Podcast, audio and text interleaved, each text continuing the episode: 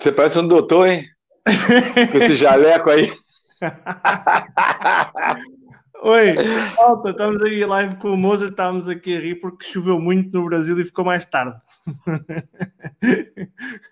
É, o negócio aqui não está muito bom, não. Começou a chover, pronto. E o Moza está dizer que eu pareço um doutor. É, mas um doutor com esse jaleco aí, essa camisa azul. É? Vamos falar de futebol vamos falar de, de, de, de COVID? Covid, COVID, COVID não, né? Covid já andam a falar demais. Oi, não, isto, isto sabes o que é que é, Moza? Isto é para dar estilo. Eu tenho uma imagem Ah. dá estilo, sabe? Ah, então tá bom. Parece um doutor, tá ótimo. Então vambora. Moza, vamos falar futebol? Vambora? Malta, Não é, pra, não é isso que você me convidou? Foi, foi. Não, era, era isso e para falar de política, mas ficámos só futebol, que temos Não. pouco tempo agora. Não, não. Então vamos falar só de futebol, que é mais fácil. É, estou brincando. Malta, estamos aí hoje. Eu, eu já trouxe cá pontas de lança, trouxe guarda-redes, estava-me a faltar centrais. E tu- tu- É, rapaz.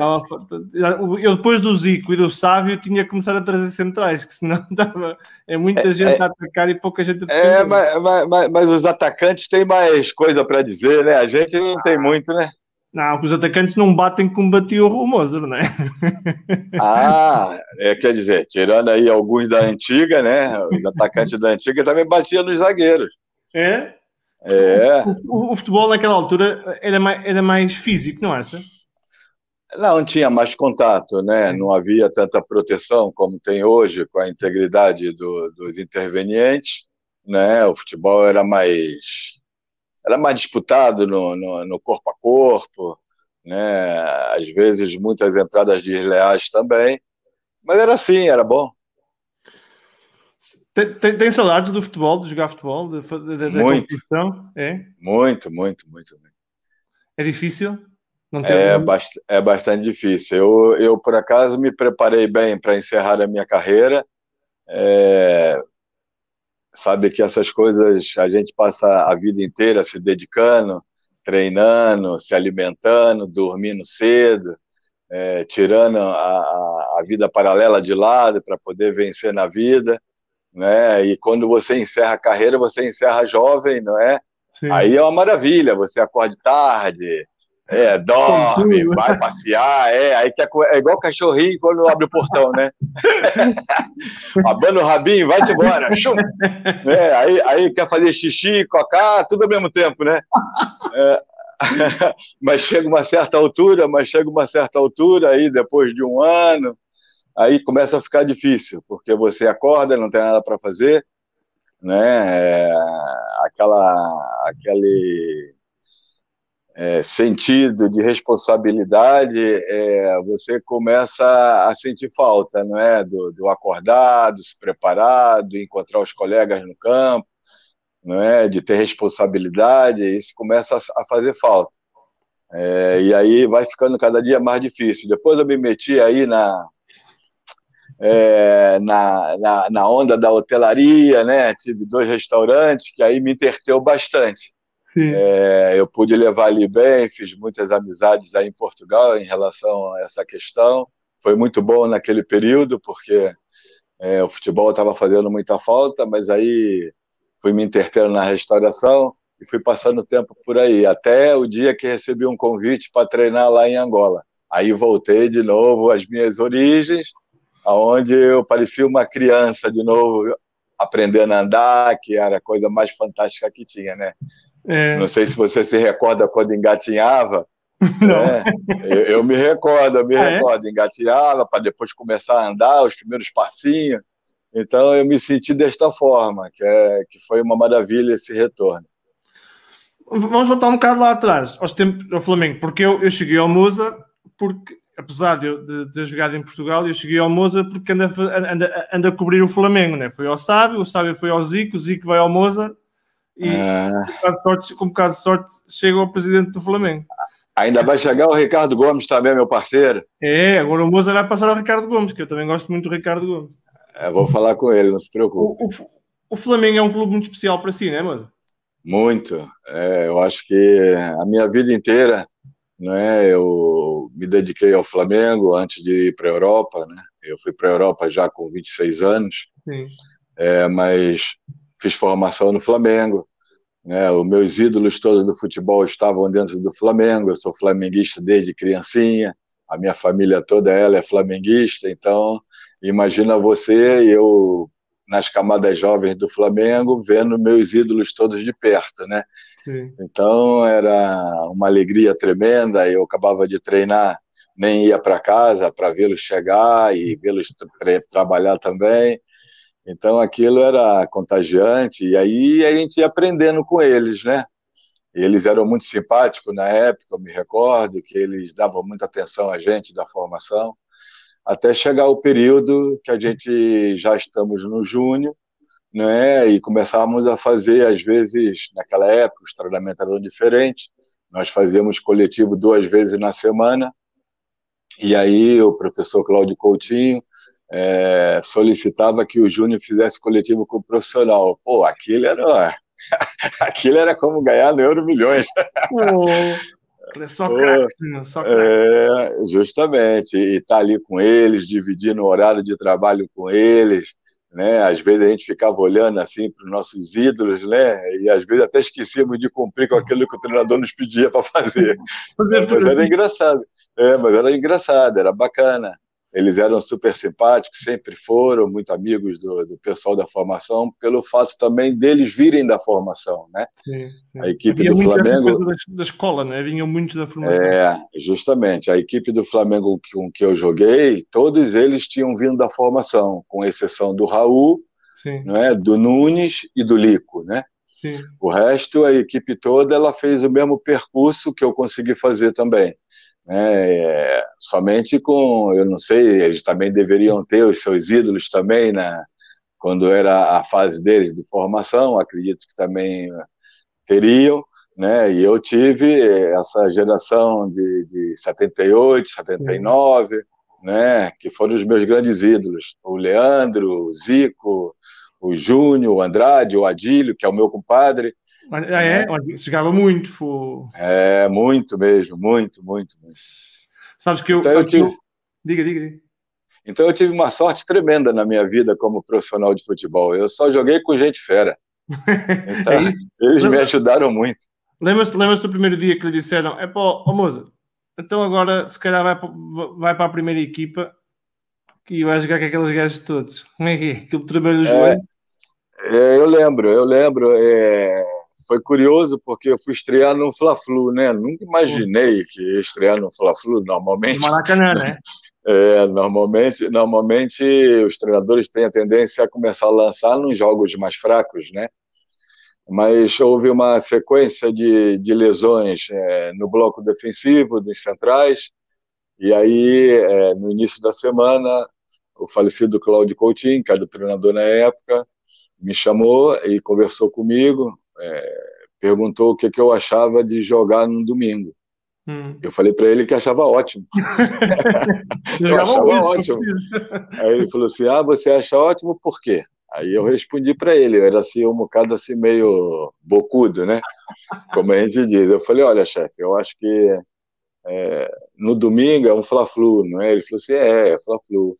Pois é, aí você vai ver se eu sirvo ou se eu não sirvo, né? É, este, este, este é o jogo ideal. Aí ele falou assim: Você acha? Eu falei: Acho, porque se o senhor me botar para jogar contra o e eu jogar bem, com todo o respeito que eu tenho pela Olaria, mas a qualidade é muito inferior do que os jogadores de, de grande clube, né? Então, é, para mim jogar contra o eu poderia estar tá me enganando e enganando o senhor também. É, o Fla-Flu não vai dar para enganar ninguém, ou serve ou não vai servir. Isso. Aí ele falou assim: então se prepara que você vai jogar. Mas eu não liguei muito aquela história dele falar para mim, não, porque tinha aquela aquela síndrome, né, de, dos jogadores às vezes não quererem treinar na parte física, aí simulavam uma lesão. Aí quando chegava na quinta-feira, que antecedia o treino coletivo dia pronto, né, para o jogo, eles recuperavam logo. e aí a gente, bumba, baixava de novo para o Júnior, né? Então eu fui para casa, falei com meu pai, meu pai todo esperançado, acreditando, né, que eu iria jogar, mas eu nunca acreditei muito. E o fato é que eu fui convocado para fazer a concentração na véspera do jogo. Aí eu já fiquei meio apreensivo, né? Aí, quando chegou a noite, o, o, treinador me chamou, depois do jantar, e falou como é que eu estava me sentindo. Eu falei que estava ótimo, estava tipo dentro de um peixe cheio de tubarão, os tubarões que eu adorava, né? E aí ele começou a rir e falou assim: então dorme cedo, que amanhã você tem uma batalha violenta pela frente. Falei: ótimo, tá bom. Aí depois veio o Zico falar comigo, veio o Júnior, né? Aí veio aquelas feras todas me dar conselho. É, eu lembro muito bem de um conselho que o Zico me deu, falou assim, que eles me chamavam de camelo, né? Não sei porquê, mas depois, se eu tiver tempo, eu conto a história. Aí eles me chamavam de camelo, né? E aí é, ele falou para mim assim, Cabelão, quero falar contigo. Eu falei, tá bom. Aí sentei assim, ele falou assim, olha, amanhã no jogo você vai fazer o seguinte, quando fulano tiver com a bola no pé, que pisar assim na bola e apontar lá para frente, não deixa lançar a bola não, que nós vamos perder a bola. Pede logo a bola a ele. Aí eu falei, tá bem. E depois do ciclano que vier lá da frente para pedir bola na intermediária ali, você não dá não, que ele vai perder. Engraçado, né? Nasce, aí depois falou assim, Zico, né? Nasce sempre no Zico. É, é, aí depois ele falou para mim assim: e quando você tiver a bola no pé, não souber o que fazer, entrega a bola no pé do Orandade, que ele sabe que faz tudo. Aí eu falei: ah, é? Tá bom. Essas coisas são muito importantes, você não esquece. Se você não esquecer disso, você vai jogar bem. Eu falei: tá ótimo, então, beleza. Aí dormi, né? No dia seguinte fomos para o jogo. Foi um jogo excepcional, aonde com cinco minutos eu ganhei logo um cartão amarelo. Logo, para variar, né? Porque tinha um colega meu que chamava-se Robertinho, jogava na ponta direita, era um ponta direita rapidíssimo, bom. É, e a gente veio sempre disputando as categorias de base, ele no Fluminense, né? Num período eu no Botafogo, depois no Flamengo. E a gente víamos jogando junto, viemos para a seleção de Toulon junto, né? Então a gente tinha uma amizade muito boa e foi a primeira pessoa com que eu liguei na véspera para ele, para lhe dar notícia. E ele disse assim para mim: pô, cabelo, que bacana, cara. Eu falei: é, cara. Agora tu não vai me zoar no jogo, não. Ele: não, não, não se preocupa, não se preocupa. Eu vou com a bola assim e tal, mas depois eu toco para trás, eu toco para o lado. Aí eu falei: pois é, porque tu não pode me tirar do time. Eu vou começar agora, você já está aí já há um ano. Aí ele falou: não, não, a gente vai se ajeitar, não se preocupa. Eu falei: tá legal. Rapaz, nós atacamos, né, cara? Assim, logo no início do jogo, nós tínhamos dois laterais que apoiavam muito, e aí eles recuperaram a bola e fizeram uma diagonal para o Robertinho. Eu saí na corrida, né, cara? A bola quicou assim e eu ia chegar atrasado. e ele quis levar a bola assim no peito. Eu mandei aquelas voadoras que vocês conhecem, né? Assim no ar. E lhe apanhei bola, pescoço com tudo. Tá, e ele caiu estatelado lá no chão, né, cara? E eu fiquei com medo de ter ele machucado, aí fui lá e ele falou assim, pô, moço, desse jeito, cara, se você me mata. Eu falei, não, você roeu a corda comigo de novo. Pô. E aí foi assim que eu fui, depois o Zico me chamou durante o jogo, mandou ter calma, e eu fui me acalmando, porque os nervos estavam dominando, né? Eu joguei muitos anos, muitos anos, sem sentir o peso da bola, tamanho era o nervo que eu sentia. Sério? É verdade, é verdade. É uma responsabilidade muito grande você jogar no bloco defensivo com 19 anos. É mais difícil, é, não, é? não é que os, é, os, atacantes não sejam difíceis, mas na defesa, se falhas um corte, é golo. Está morto, está morto, está morto. E essa responsabilidade, todo jogador que joga na defesa sabe, né? É, por vezes, é, injustamente, é, as pessoas, por não saberem né, que isso acontece no jogador quando é novo, né, eles o crucificam quando falha alguma jogada. Né, é preciso que as pessoas percebam é, que jogar em profissional não é fácil. É, honrar e defender camisa de clubes grandes como Flamengo, Benfica, Futebol Clube do Porto, Esporte, com 19 anos, não é fácil.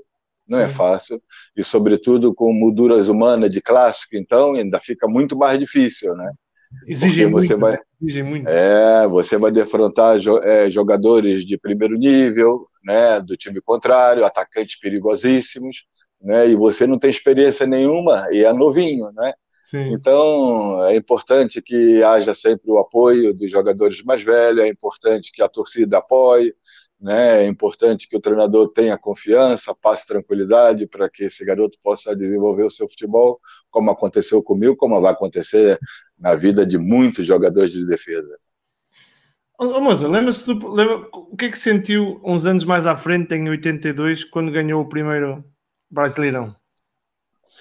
Ah, rapaz, o primeiro Brasileirão a gente já tinha ganho aí vários campeonatos carioca. Sim, Depois carioca. você vai habituando, né? Você vai habituando. Não é mesmo. É, é, você vai habituando. O, o, o fato para mim mais importante foi o início da minha carreira nesse jogo, né?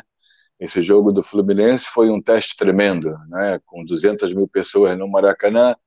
É, eu fiquei surdo, eu não conseguia falar, eu não sentia a bola bater nos pés e tinha que jogar, né? E tinha que cumprir com o meu papel para tentar me firmar no profissional do Flamengo.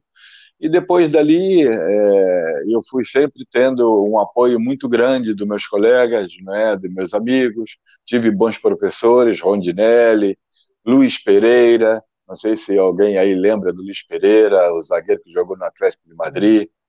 É, eu consegui, eu consegui jogar com ele também.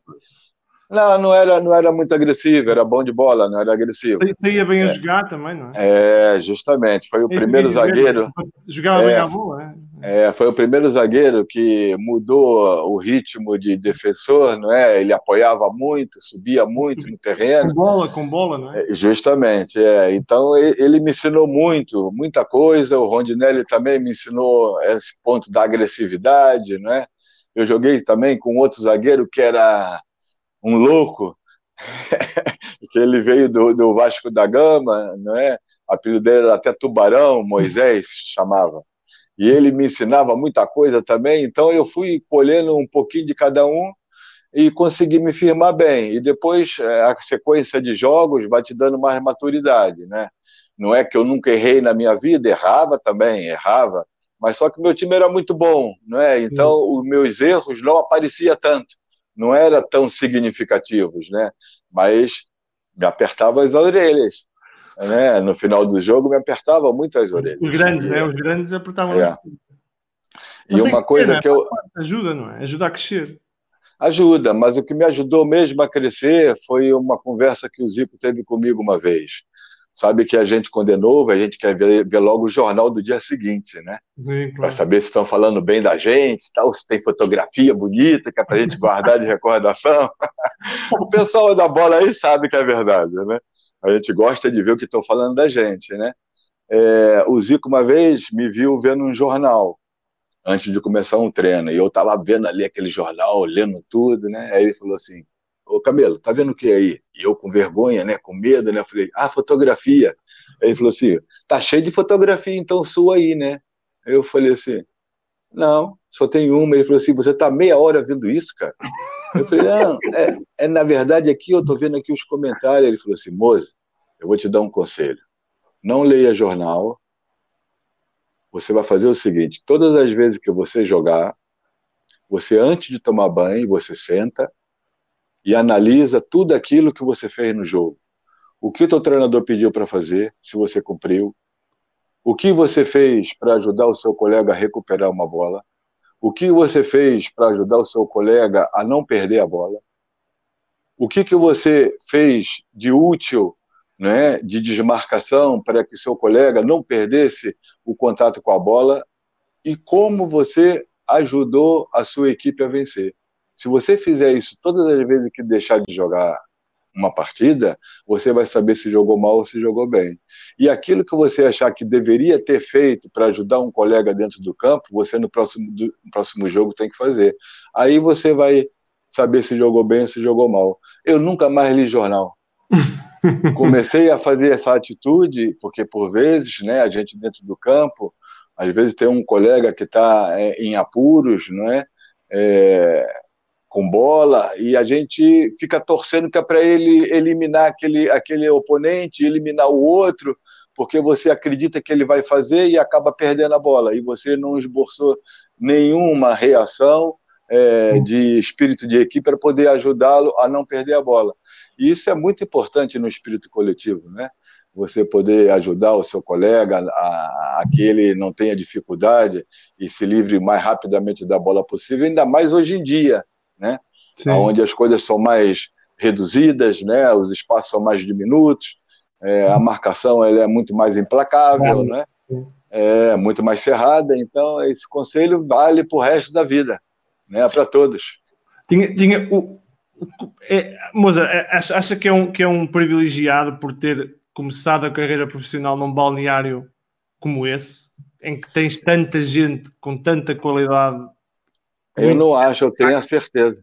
Eu é, tenho a certeza, eu tenho a certeza absoluta e agradeço muito a Deus pela vida que me deu no meio do futebol, pelas equipes que me proporcionou trabalhar com grandes jogadores, porque eu joguei em quatro clubes somente, né? Eu joguei no Flamengo, joguei no Benfica, joguei no Olympique de Marseille e no final da minha carreira fui para o Kashima Antlers. Uhum. Então, nesses quatro clubes, eu peguei equipes fantásticas, as melhores do campeonato, né, nesse período. Eu joguei no Flamengo, era a equipe vencedora é, do Brasil, é, fui transferido para o Benfica, encontrei uma equipe igual à minha, né, com uma moldura humana tremenda, é, torcedores fantásticos, né, apoiante, é, vibrante. Para luz incrível, né? É, enchia o estádio no dia de treino, era uma coisa fantástica também. Então, é, eu joguei com jogadores fantásticos, Diamantino, Carlos Manuel, Rui Águas, Bento, Silvino, Veloso, Álvaro, Shell, Magnusson, Pacheco e por aí vai, eu não, não, não vou me cansar de falar.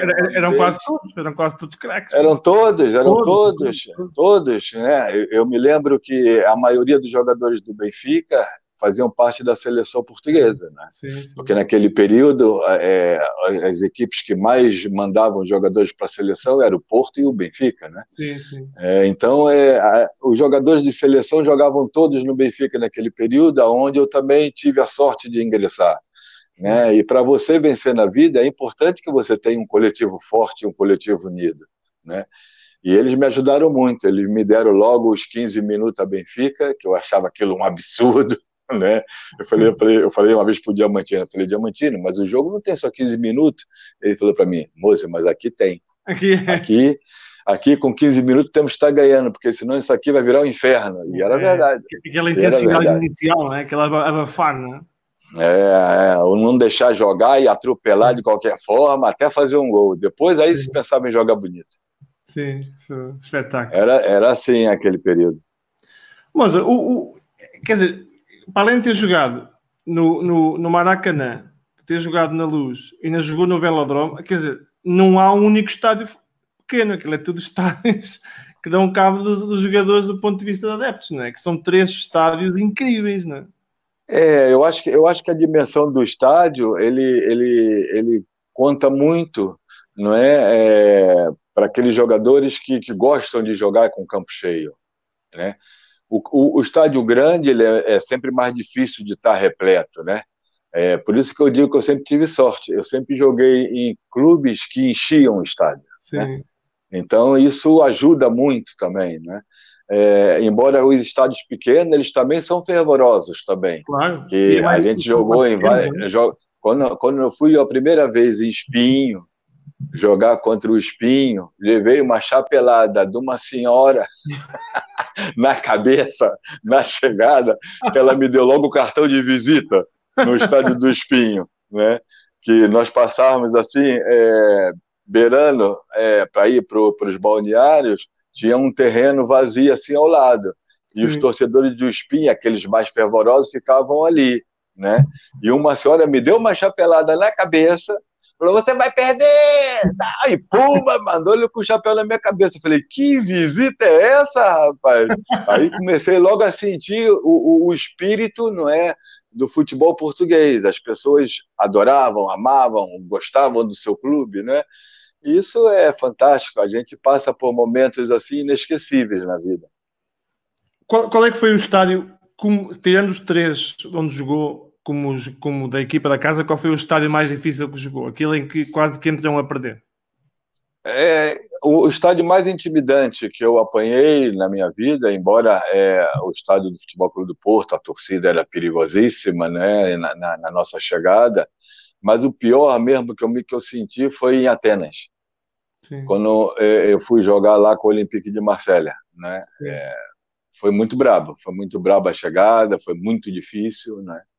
É, eles eram muito agressivos. É, o outro estádio mais difícil foi o do Porto, porque nós aquecíamos naquele período, né? Não se aquecia dentro do campo, né? Sim. E lá, e lá nas Antas tinha o, o campo atrás, né? Numa zona assim fora do estádio, onde os torcedores chegavam mais cedo e jogavam coisa lá de cima para acertar na gente lá embaixo.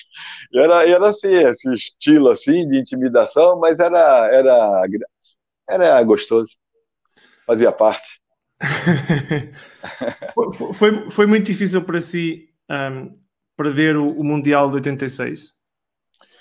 É, foi, foi. É, para mim, a seleção ela não, não, sempre foi uma honra, né, poder representar o meu país na seleção, mas é, eu nunca tive resultados bastante positivos a nível de competições oficiais, né.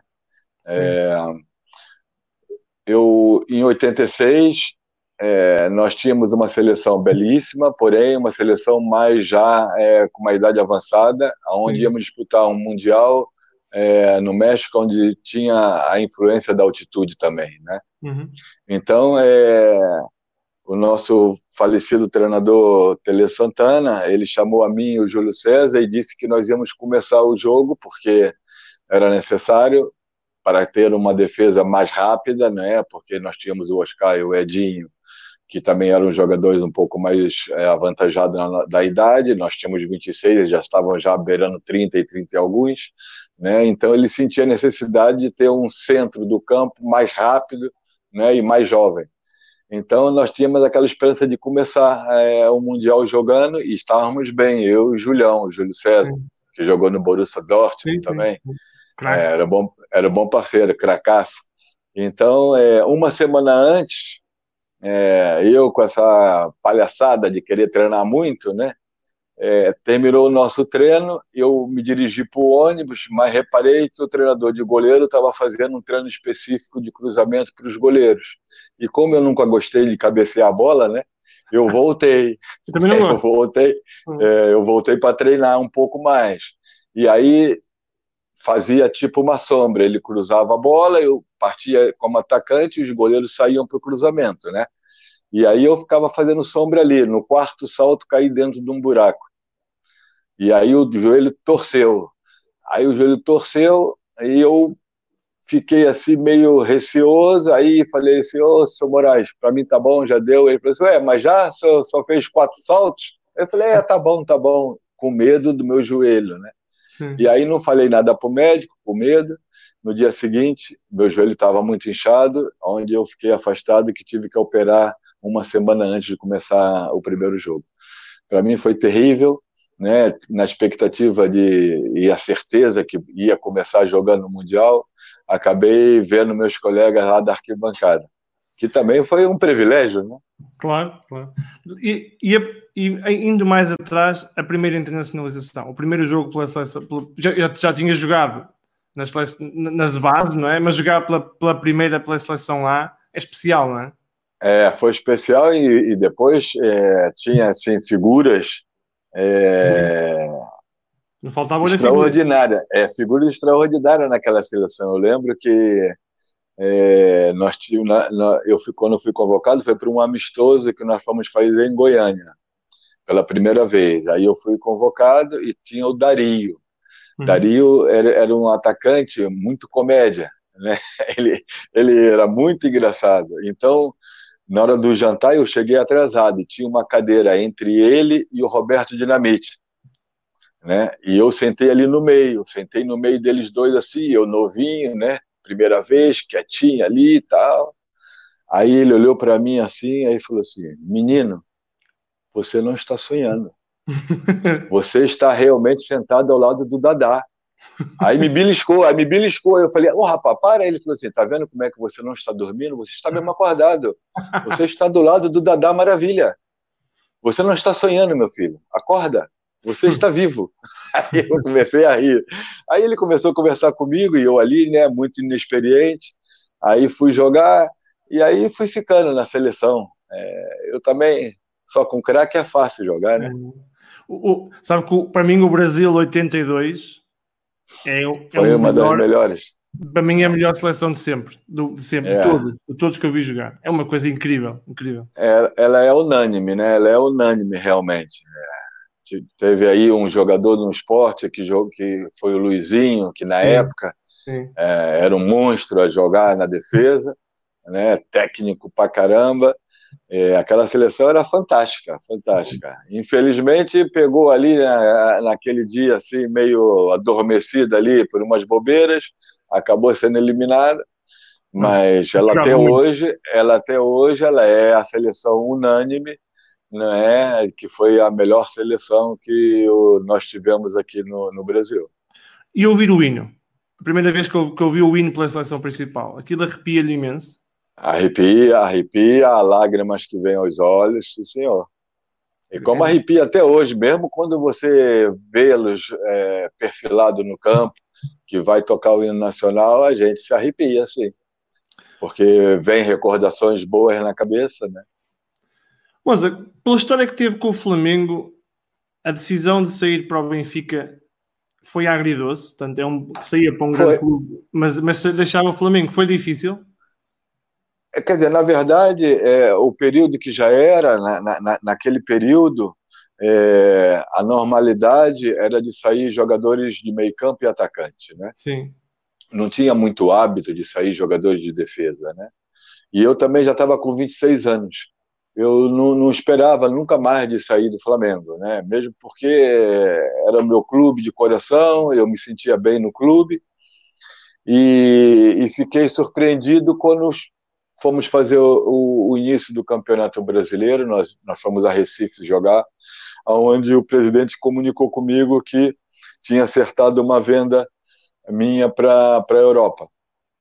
Aí eu falei, senhor está brincando comigo, presidente? Eu falei assim, não, não, não estou não, você já fez de tudo aqui, agora está na hora de você é, ir à sua vida, ganhar dinheiro, porque nós estamos com um problema financeiro grande, nós temos cinco jogadores para assinar contrato, você é o quinto.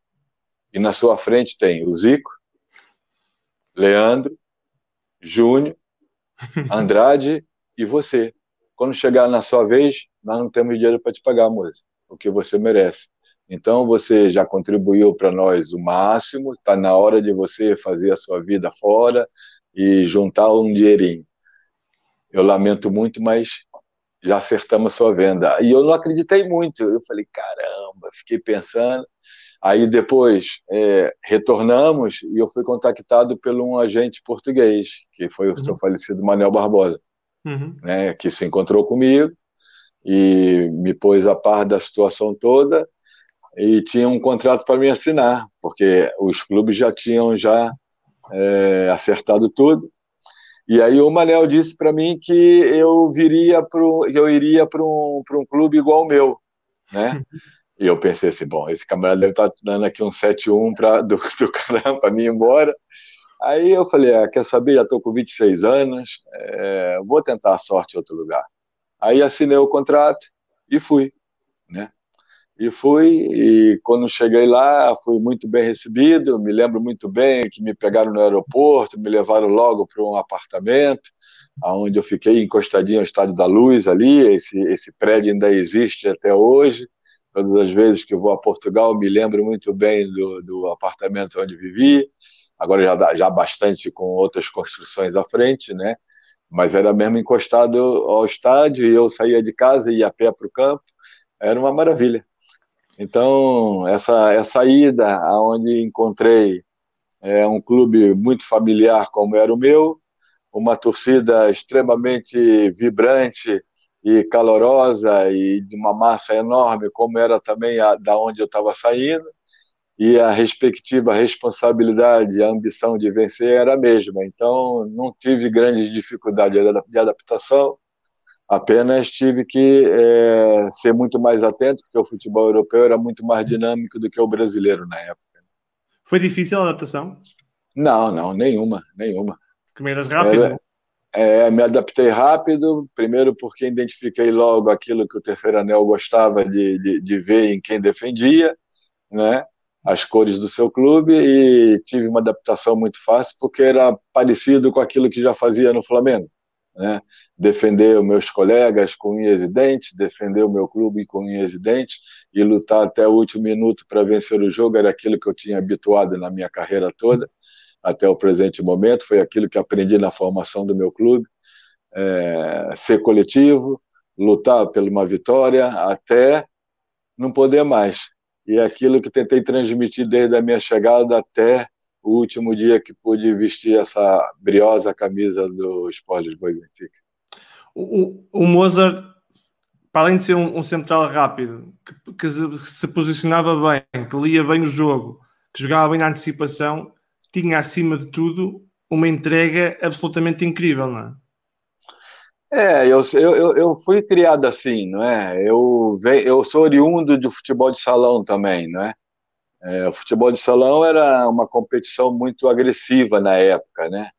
É, era um jogo muito rápido, não é? Os espaços eram curtos, você tinha que pensar rápido, tinha que estar atento, não é? é o futebol, é, eu comecei a minha carreira de atacante. Né? Jogava é, como segundo ponta de lança, depois comecei a crescer, aí dei um saltinho para a organização ali do meio campo, aí depois cresci mais um pouco, vim para a cabeça da área, que é o trinco, né, em Portugal. Sim. Aí depois cresci mais um pouco, aí fui para a defesa, né? Então eu tinha essa essa referência toda é, de quem ataca, uhum. como pensa, né? Isso talvez tenha me valido de muito também, para identificar bem é, o pensamento do, do jogador quando estava com bola, né? Uhum. Porque eu, quando era atacante, eu, eu visualizava é, o bote do defensor primeiro, para depois uhum. dar o tapa para fugir dele, né? Então, eu, eu, eu nunca dava bote assim errado, entendeu? Eu Sim. tinha medo de, de querer dar um bote dele pensar como eu pensava. Sim. Então, a minha, a minha preferência era não deixar dominar, né? ou botar bola em velocidade. Né? Eu fazer antecipação ou botar para velocidade, porque eu tinha boa velocidade, como você frisou. Sim, né? sim, sim. Então eu tinha essas duas preocupações: não deixar o, joga, o, o, o defensor vir com bola dominada para cima de mim, porque se tornaria muito mais difícil pela minha estatura, né? Uhum. Até eu girar, ele poderia levar vantagem. É, então eu criei o hábito é, em treinamento de sempre trabalhar, treinar em antecipação, né? Uhum. E trabalhar a minha velocidade em simultâneo. Então isso acho que foi a minha maior valia. Mas ah, eu acho que, pá, eu não sei se é unânime, mas eu, na minha opinião, eu, para mim, os dois melhores centrais que eu vi jogar em Portugal, com todo o respeito a, a, a pilotos, obviamente Há, há, há, para mim há três grandes centrais que eu admiro muito, é o Ricardo Carvalho, mais, mais recente, e o, há muitos, Jorge Costa, Fernando Couto, são todos grandes jogadores, mas há dois... Bruno Alves. Bruno Alves, todos. O, o, mesmo agora no Benfica, o, o Jardel, o, o Luizão, são todos grandíssimos jogadores. Mas há dois que eu adorava ver jogar. O Mozart e o André Cruz. Uhum. Por causa daquilo que acabou de dizer, que é a, a, a inteligência na antecipação, a inteligência na leitura do jogo, a, a, compensação de por vezes ser mais. O André Cruz era, não era, não sei qual era Não era tão alto, não era tão alto. Não é. era tão alto como o Moza, mas o Moza é mais alto. Mas, mas os dois, mesmo já quando tinham mais idade, eram muito difíceis de ser dobrados pela, pela capacidade de perceber onde é que a bola vai cair, onde é que o avançado vai, vai tocar. E eu acho isso incrível. É, porque o, o que, que acontece? Você no início do nosso, do nosso, da nossa conversa, você disse uma coisa que é de extrema importância, que é, a posição de zagueiro ela é uma posição com uma responsabilidade completamente diferente das outras posições no campo né, de futebol. Né? É, os outros jogadores eles podem perder bola, eles podem passar errado, é, que dá sempre um desconto dentro dessa, dessa avaliação de erro e acerto. Né? Quem joga na defesa não pode. Né? Não pode errar, não pode ser driblado, porque se você perder uma bola é, na saída de bola, ela gera é, um perigo eminente para o seu gol, né? Se você levar um drible, fatalmente esse atacante ele vai dar, ele vai estar é, em condições de finalizar, né? Então, Sim. essa responsabilidade, ela deve criar é, um grau de competitividade né, e de concentração muito mais elevada do que todos os outros jogadores. Né? Isso é prioritário para quem defende. Né? Para um jogador de zaga, ele tem que estar permanentemente concentrado, permanentemente reajustando posicionamento, permanentemente com a parabólica ligada em tudo quanto é setor do campo, nos jogadores que possam vir a penetrar em profundidade, verticalmente, nos jogadores que podem vir fazer diagonal. Se um jogador de defesa não pensar desta maneira e trabalhar dentro desta, deste registro, ele vai ser comido.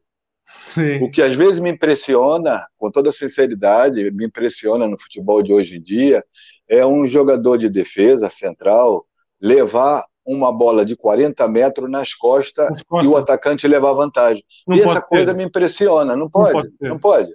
Ele, ou ele está dormindo, ou ele está pensando o que, que vai fazer depois que acabar o jogo, porque não, não se admite. Não se admite. Uma bola de 40 metros. Tem que ler, né? tem que ler, não é? Não, ele tem que ler, não. Ela, ela nem pode entrar. Sim. Né? Ler já é uma outra quando a jogada está no corredor lateral, que você está numa, numa posição mais diagonal e, e, e tem que prestar atenção sim, no, sim. na penetração do médio que se aprofunda em, em, na vertical. Aí você tem que ler as coisas, né? Ali é só, prefere, é, é, Agora, de 40 metros frontal, aí está dormindo. aí está dormindo mesmo. Tem que estar tá dormindo. E, e, os, e, os, dois centrais do, do, do, do Benfica, o, Ferro e o, e o, Dias, são dois. Eu gosto, eu gosto dos dois, gosto muito, gosto muito. E, e é, compensam-se bem, não é? é? Me faz lembrar muito eu e o Ricardo Gomes. Ricardo Gomes. Né? Pelo estilo de jogo, o Ferro mais parecido com o Ricardo Gomes, né? um jogador mais calmo, Sim. mais sereno, né? E, e, o, e o Rubem um pouco mais comigo, né? É, mais vibrante, mais guerreiro, né? Então eu gosto muito dessa dupla. É, acredito que eles vão evoluir muito, muito, muito ainda. Né? Já têm tido grandes jogos e, como é óbvio, como eu frisei anteriormente, são jovens, né? São jovens, né? É, isso, isso requer um pouco mais de paciência, mais experiência, né? Isso vem com o tempo. Mas, mas hoje, hoje, com esta vontade que, tem, que se tem de, de, de, meter jovens, e eu percebo, eu entendo o negócio, não é? Também por vezes cria-se uma pressão muito grande sem se dar, sem termos os zicos e, os, e essa malta no balneário para ajudar a crescer, não é? É verdade. O ideal, o ideal era você ter uma equipe sólida, não é? é uma equipe dominante, dentro do campeonato para que você pudesse lançar esses jovens sem haver uma cobrança imediata deles, Sim. né? Aonde o coletivo da equipe suportasse, né, essa fragilidade mental e de experiência que esse jogador jovem ele, eles apresentam, né? Sim. É muito raro você ver um jogador de 19 anos já com uma grande experiência, né, a nível defensivo né? Porque Sim. a nível ofensivo ele comete erros, mas como não tem perigo imediato, as pessoas não, não atentam muito para os erros, né? Sim. Agora, defensivamente, a gente diz que o buraco é mais embaixo, né? É, mais embaixo. Então, o buraco é muito mais embaixo, muito né? Mais embaixo. Então, é, isso é mais difícil, né? Então, é, o ideal seria é, que todas as equipes que tivessem formação, que tivessem de lançar um jogador da formação jovem, ela fosse uma equipe sólida para que esse jogador é, não andasse na berlinda certo. ou que precisasse dele para ganhar um jogo. Né? É, hoje em dia, o que acontece? Hoje em dia, é, pelo, pelo fato de, de, dos jogadores economicamente ter um preço muito elevado, Tem que né? jogar. e aqueles jogadores que são craques, ninguém quer vender, né? Para vender é um baú mais um caminhão e um comboio de dinheiro, né? E, e, e, não, não, há grandes clubes com, com, ou a maioria dos clubes com esse flow cash para poder é, comatar essa falta de, de, de, solidez dentro de uma equipe com, um desse, com né? compras com compras de três por ano, né? Não dá, Sim. né? Não. Então a, a, a necessidade é de é, fazer essa mudança. Né? Uhum. É, eu lembro bem que o Flamengo, quando iniciou, é, com os jogadores todos da formação, ele nunca ganhou. Né? Ele demorou cinco anos para vencer. Né? Mas isso é um risco que se corre. Mas também ficou mais de sete anos a dominar o seu país. Pois né? criou, não é? Criou. Justamente, justamente. Então, é, eu acho que é preciso que haja um grande apoio da parte dos sócios, não é? Porque, na verdade, o dinheiro ele não, não, não cai do céu, não é? Ah, às, vezes parece. às vezes parece, né? Mas, mas, mas, mas o problema é que é, nem todo mundo suporta depois é, umas finanças com, com rigor, com, com planejamento, que não vá criar algum buraco em outro lugar, não é? Certo. Então, eu acho que o momento é, principalmente do Benfica, é um momento de, de muita serenidade. Eu entendo, eu entendo que é, o povo e, e, e, nós, torcedores do Benfica, queríamos com o Benfica muito mais forte, né? Mas o Benfica só vai ser forte é, se for dominante internamente. Certo. Tem que sustentar é. as bases, não é? Justamente, justamente. O Benfica tem que primeiro sustentar internamente com vitórias consecutivas, com campeonatos consecutivos, para que esses jovens adquiram confiança e respeito, né? É, daí sim você exigir, né, títulos europeus que não é fácil. Não. Como é que você vai, como é que você vai com uma equipe de jovens da formação, né, que todo o valor que eles têm, né, e é nítido internamente o valor que eles têm, Pode competir ser. com o Liverpool, por é difícil, exemplo. É, difícil, é, difícil. é muito difícil. Só o Van Dijk, só o Van Dijk, só o valor do Van Dijk é, é, é, foi quase o time todo do Flamengo. E, e, é? e, o, e, o, Van Dijk, se calhar, não calçava no seu Flamengo, ó Moses. É, talvez, talvez, talvez, talvez. Ou então ele ia ter um trabalho tremendo para ficar no 11, né? É, Porque é, é, era eu, era Marinho, era Figueiredo, né? Era, eram jogadores ali que ia lhe dar muito trabalho. Né? Embora, embora eu reconheça a grande qualidade no Van Dijk, é realmente um grande central, sim senhor, é, e, e, e, é verídico essa, esse, esse pergaminho que carrega, né? De um dos melhores centrais do mundo. Agora, é, esses jogadores são caríssimos, né? É, isso é muito difícil e não há muitos Van Dijk por aí. Não, né? não, não. A, a, eu, acho, a defesa... o Ferro, desculpe, desculpe o, o Ferro e o, e, o, e o Dias são jogadores que, que trabalhados um, tem muita qualidade, muita qualidade. Tem, Agora, e, e, a, coisa, a coisa mais importante para quem defende assim, é, é, é, você ter uma concentração competitiva enorme. Mas eu acho que o ferro tem menos, eu acho que o ferro tem menos. Mas isso adquire-se, adquire-se, porque é, o trabalho que se exige, né, o trabalho que jogador de defesa tem que ter, ele não é preciso ele armar nada. Ele não, tem, hum. ele não tem, ele, ele tem que perceber onde é que estão tá os atacantes, ele tem que perceber onde é que estão tá os seus colegas, ele tem que perceber a distância que ele está de um oponente, qual é a distância que o colega mais próximo dele está, entendeu? Isso vale para todos, mas Sim. principalmente para quem defende, né? É, ele, ele tem que perceber que é, o, o, o seu colega que joga com ele pode falhar numa jogada, ele está mais próximo para intervenir logo é, se ele é batido. Então, esse reajuste posicional é, dentro do campo, essa desconfiança no seu colega, no seu parceiro, que ele pode vir a falhar, isso tem que estar aqui, ó, dentro, durante Sim. 90 minutos, durante o, o desenrolar da, de toda a partida, para que ele não seja surpreendido e nem é, fale, entendeu? Sim. É, sim. Porque eu, isso é. Eu acho, eu acho que, desculpa, eu acho que quando comparamos os dois centrais do Benfica, eu acho que o, o Ferro é mais calmo no momento do jogo, na, na leitura do jogo. O, o, o, o, Dias é mais, mais intenso, está mais ligado à corrente, e o Ferro, por ser mais calmo, tem que trabalhar a capacidade de estar concentrado os 90 minutos. É possível, É possível, nós nunca opinião, né? sabemos, né? né? Nós nunca sabemos, né? Claro, claro. A gente, a gente não tem aquilo, aquilo é o que se transmite, né? Claro, é, de imagem, não é? No às vezes é pode fácil, ser né? até o contrário, às vezes pode ser até o contrário, né? Ele, ele, ele pode ser o mais nervoso, Isso. mas como, como ele, ele, ele, ele já tem essa, essa é, preponderância de, de, de lentidão, tranquilo, suave, possa transmitir uma concentração mais é, apurada Sim. do que o Ruben, não é? Muito ligado à corrente, né? Às vezes pode ser o contrário. Pode, a gente pode. nunca sabe, né? Agora, o que eu sei de fato é que esses dois têm muita condição de ser uma dupla fantástica. Por resto aí de alguns anos juntos, se Deus quiser. Pedro Major, é, grande treinador, Pedro Major, rapaz. Está o homem a dizer que o Mano Velho Moza foi dos melhores centrais da história do futebol mundial. Amigo, tens de voltar ao futebol, pois o futebol precisa de homens como tu, dos teus ensinamentos, da tua experiência competitiva e da tua capacidade e competência.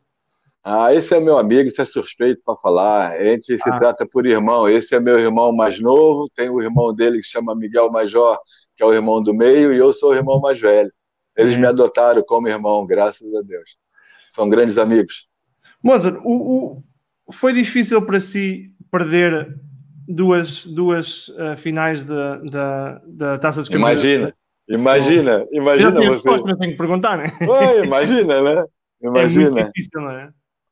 É, é muito difícil. Foi jogos. Eu acho que para mim o mais difícil foi contra o Estrela Vermelha, né? É. É, fiquei, fiquei ali um bocado amargurado. O Benfica não, porque a gente tinha uma equipe um quanto limitada em, em função da, das lesões, né? É, íamos defrontar uma equipe holandesa que naquele período era a equipe que mais forte da, da Europa naquele período, né? Então aí eu acho que é, frente ao PSV nós chegamos aonde a gente não imaginava que iríamos chegar, né? Sim. Porque nós tínhamos um 11 muito bom, depois tínhamos outros jogadores que eram bons, mas que jogavam pouco, né? Não tinha ritmo de jogo. Nós perdemos jogadores importantes nessa final, que era o Diamantino, né? Sim. Nós tínhamos o Rui Águas com o cox fraturado, né? Nós tínhamos é, alguns jogadores embaixo de forma. Né? Faltava muita gente, não é? Faltava muita gente. É, e, e, mesmo assim, e mesmo assim, a gente teve perto de vencer o jogo, né? Se aquela droga daquela meia nova não, não tivesse tirado algumas chuteiras do pé da rapaziada, o Pacheco poderia ter feito um golaço lá, né? Mas enfim, é, aquela meia muito sintética atrapalhou um pouquinho ali essa talvez assim o, o, golzinho o segundo gol nosso ali com o Pacheco mas mas fomos aos pênaltis né com coitado Veloso eu, eu, eu acho que nós fomos eu acho que nós fomos bastante brilhantes nessa final honramos bastante o futebol português e as cores do Benfica. Infelizmente as cobranças de pênalti ela sobra sempre para alguém. E se costuma dizer que num grande pano branco, onde cobre uma bela mesa de jantar, a noda cai sempre no pano branco.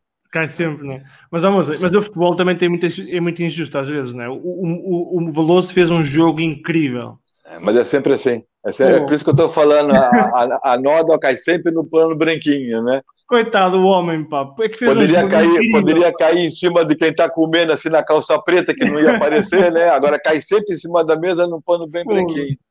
E foi verdade. o Veloso fez uma partida exuberante, é, pegou um, um, um, ponto esquerda excelente na época, excelente, que de muito drible, e ele deu conta do recado, atacou, defendeu, mas enfim, sempre sobra para alguém. Essa coisa do pênalti era terrível. Eles tinham que fazer ali uma outra situação qualquer, aquela da morte súbita. Sim, sim. Não, não teve um período que tinha morte teve, súbita? Teve, teve, teve, Então, isso era, isso era melhor.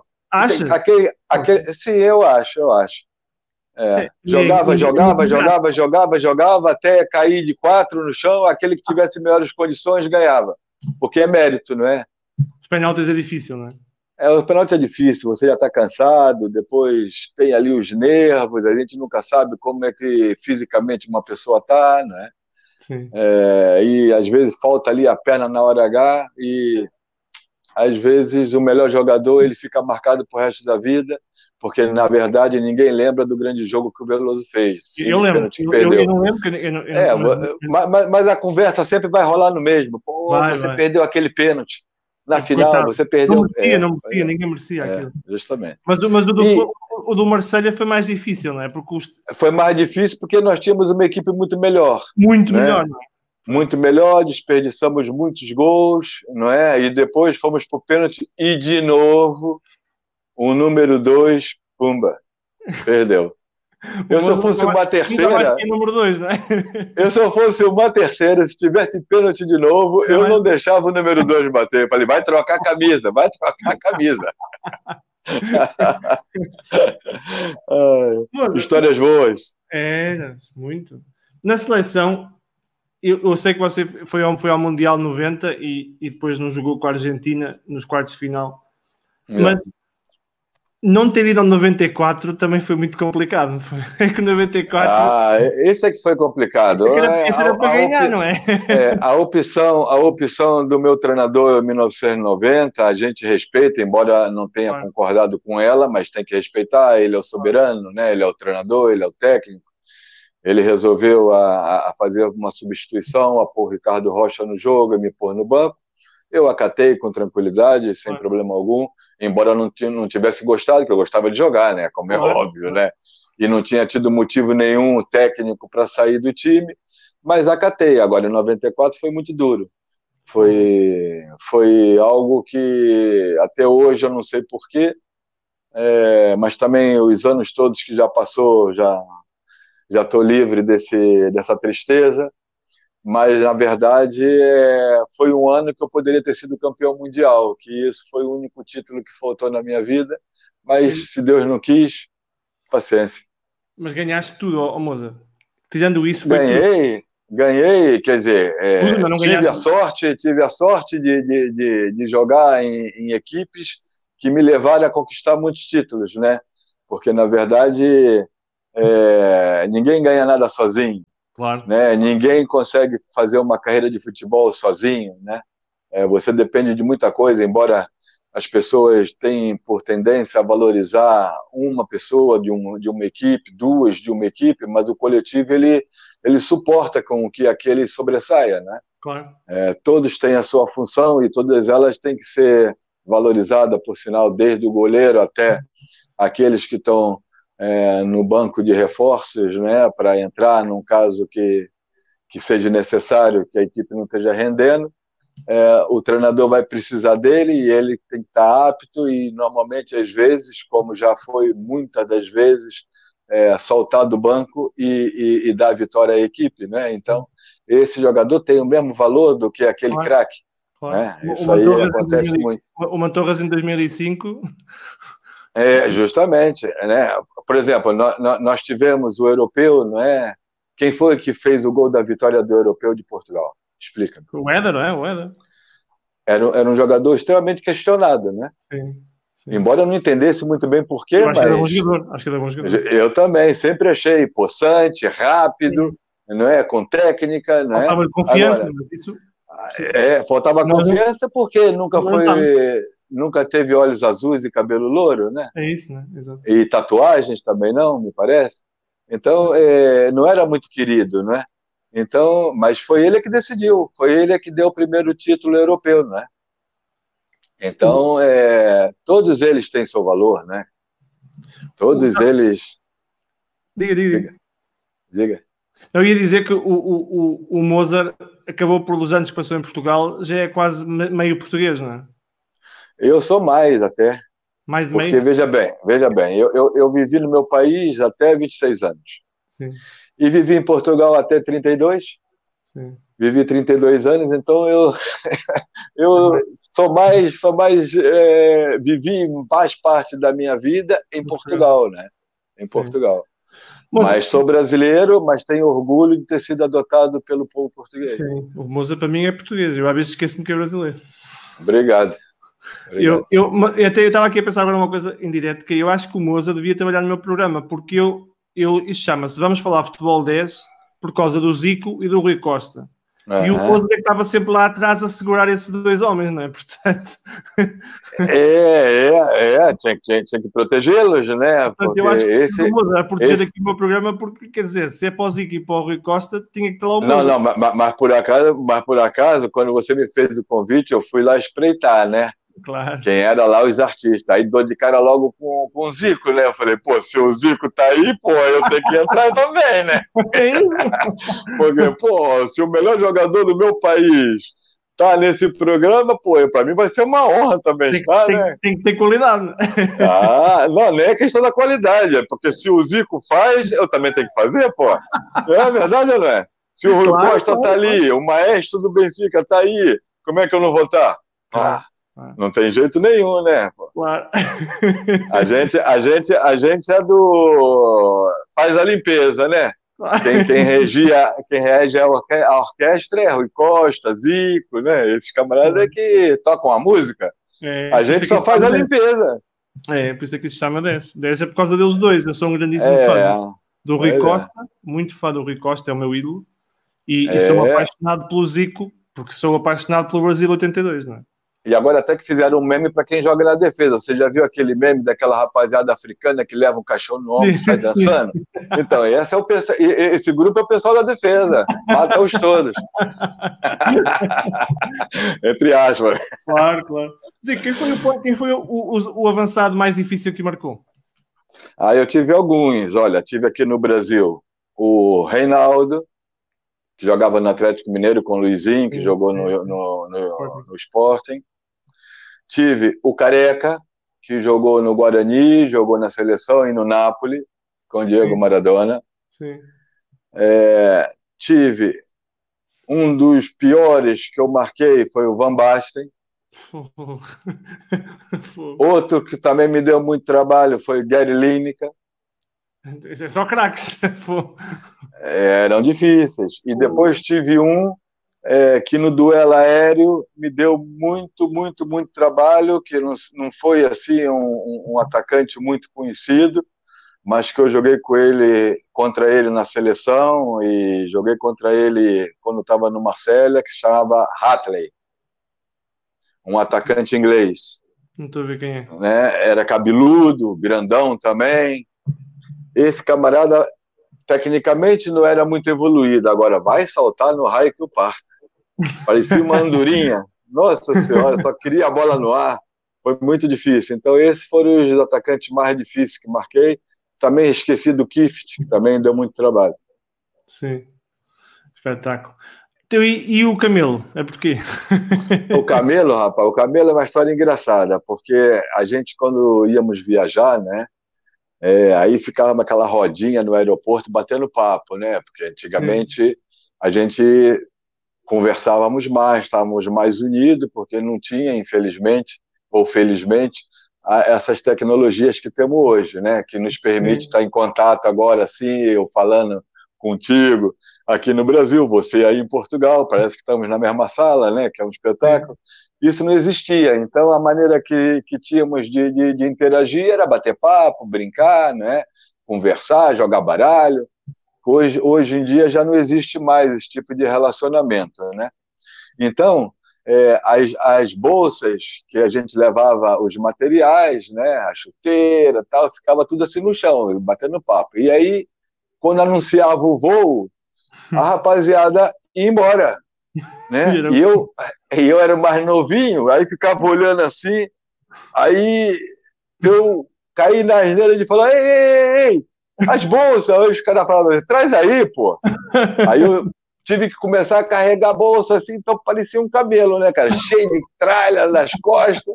Aí virar, virei o camelo, né? Porque por muitos anos eu tive que carregar a bolsa dos mais velhos.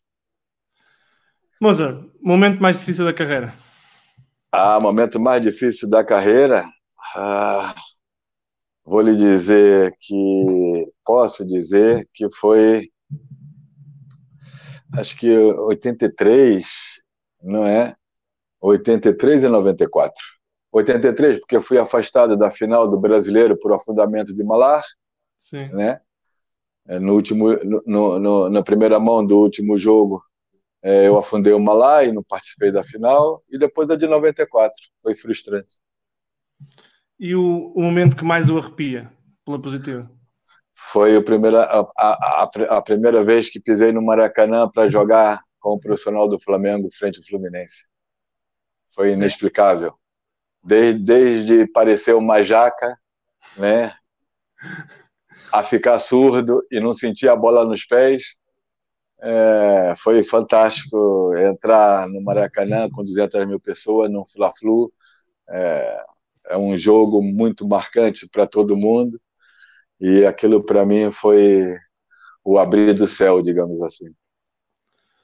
Moza, grande abraço.